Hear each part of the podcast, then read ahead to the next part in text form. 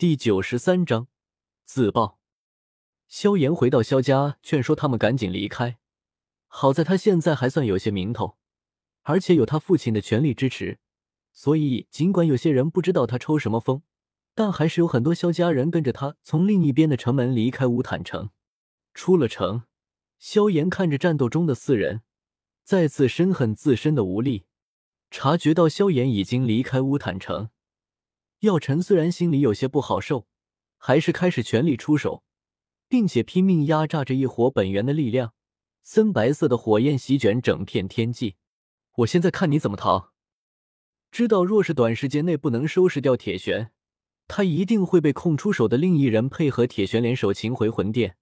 所以药尘也是豁出去了，全力驱使着自身的灵魂力量，转化为古灵冷火。整片天际几乎都弥漫着森白色的火焰，下方还存活着的人一会感觉到寒冷，一会又感觉到炎热，在这种极端的冷热交替下，很快，整个乌坦城几乎化为一座死城。该死的！看鬼力短时间内难以援手，铁玄咬牙低声骂道，但也不敢将鬼力逼急了。魂殿护法虽然地位不同。但并没有上下级的关系，无法命令。若是真惹怒了鬼力，他凭着受罚直接逃走，那他就死路一条了。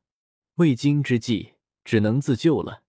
这般想着，铁玄周身黑雾之中突然射出无数道漆黑的锁链，对着药尘本体所在的方向刺去。锁链前端锋利的尖刺上闪烁着寒光，若是灵魂被触碰到，恐怕一瞬间便会被穿透。药尘双手往中间狠狠一握，弥漫天际的森白色火焰便对着铁玄席卷而去。驱动如此多的异火，让药尘本就略显虚幻的身体更加的虚幻了，似乎随时都会消失一般。轰！漆黑锁链与森白异火碰撞，恐怖的巨响在半空之中响起。那一刻。整个乌坦城都为之颤抖了一下，两者的碰撞中心，空间泛起剧烈的涟漪，下方的民居转眼间便被蔓延而出的涟漪摧毁殆尽，于是不减的将地面弄出一个个大小不同的坑洞。两者都在拼命，而药尘很是注意没让铁玄用魂殿秘法吞噬灵魂，提升实力，而他自身的实力要比铁玄强上一筹，所以这次碰撞虽然狼狈。看起来随时都要消散一般，但并没有受伤，只是灵魂力量消耗过大而已。此刻的药尘目光紧紧盯着半空之中黑白交杂的混乱能量，他自信铁玄的状态要比自己差，这一次绝对不能让他逃掉，否则另一个魂殿之人便要击败千月了。在药尘目光的注视下，那道黑白交杂的能量突然猛地波动起来。随即，一道狼狈的黑影闪掠而出，随即对着药尘反方向不要命的逃离而去。显然，知道自己无法拿下药尘，这位魂殿护法决定保住小命要紧。作为明面上的大陆第一炼药师，药尘的库藏几乎比得上一个一流势力的全部收藏，收集的种种奇怪的斗技秘法无数。其中赶路逃命的斗技自然也包括在内。眼见魂殿护法逃走，药尘周身青光一闪，如同斗尊的空间穿梭一般，一步便出现在逃窜的铁玄身前。药尘，万事以和为贵，不要这么大的火气。见出现在自己身前的药尘，铁玄干巴巴的笑着说道。此时他周身的黑雾近乎全部消失，只剩下薄薄一层。可以看到里面虚幻的人影，其气息也已经极为萎靡。显然，刚刚的碰撞，铁玄吃了很大的亏，不然依照他自大的性格，也不会想到靠这个来拖延时间。这个笑话不错。药尘冷冷的看了看铁玄，嘴角浮现淡淡的讥讽：“你杀了我，魂殿更加不会放过你。”被药尘讥讽。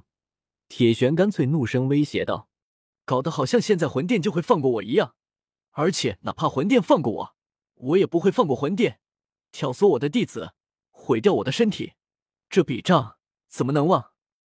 似乎想到那被魂殿追捕的日子，药尘寒怒出手，略显虚幻的手掌击出，恐怖的劲风让铁玄周身的黑雾更是剧烈波动起来。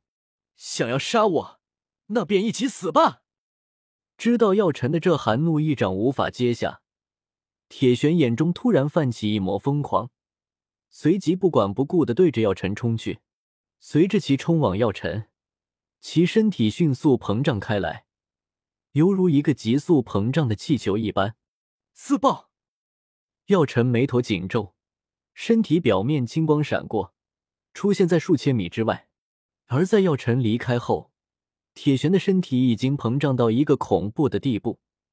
随即，一声惊天动地的爆炸声在乌坦城上空响起。砰！一位斗宗强者以全身的力量自爆开来，那代表着其一生的力量，在一瞬间全部释放开来。其爆发的力量，哪怕斗尊强者都不敢小觑。只见以铁无爆炸开来的身体为中心，可怕的能量气浪，犹如大海之中的浪潮般，疯狂的对着四面八方席卷而去。自爆的下方，乌坦城犹如突然发生了九级地震一般，剧烈的颤抖起来。一道道数百米的庞大裂缝，在乌坦城中犹如蜘蛛网般弥漫开来，转眼间便布满整个乌坦城。那几个小时前还颇为繁华的乌坦城，转眼间便犹如一个破布娃娃般布满裂缝，其内生机断绝。整个城市近十万人口，除了萧家逃出去的上百人，几乎全部都在这斗宗的交战之中失去生命。面对这股可怕的能量风暴，药尘只能暂避锋芒，哪怕退出数千米。都还要一退再退，直到能量风暴无法对他造成影响。药尘颇为歉疚的看着下方完全成为一片废墟的乌坦城，感知着里面几乎已经无法感知的生机气息，心里很难受。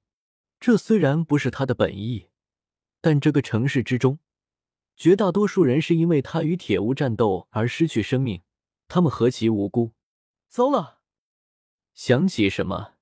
药尘突然眼角一跳，看向千月与另一个魂殿之人战斗的方位，只见那里不远处，千月正不断后退，而另一个魂殿之人已经跑没影了。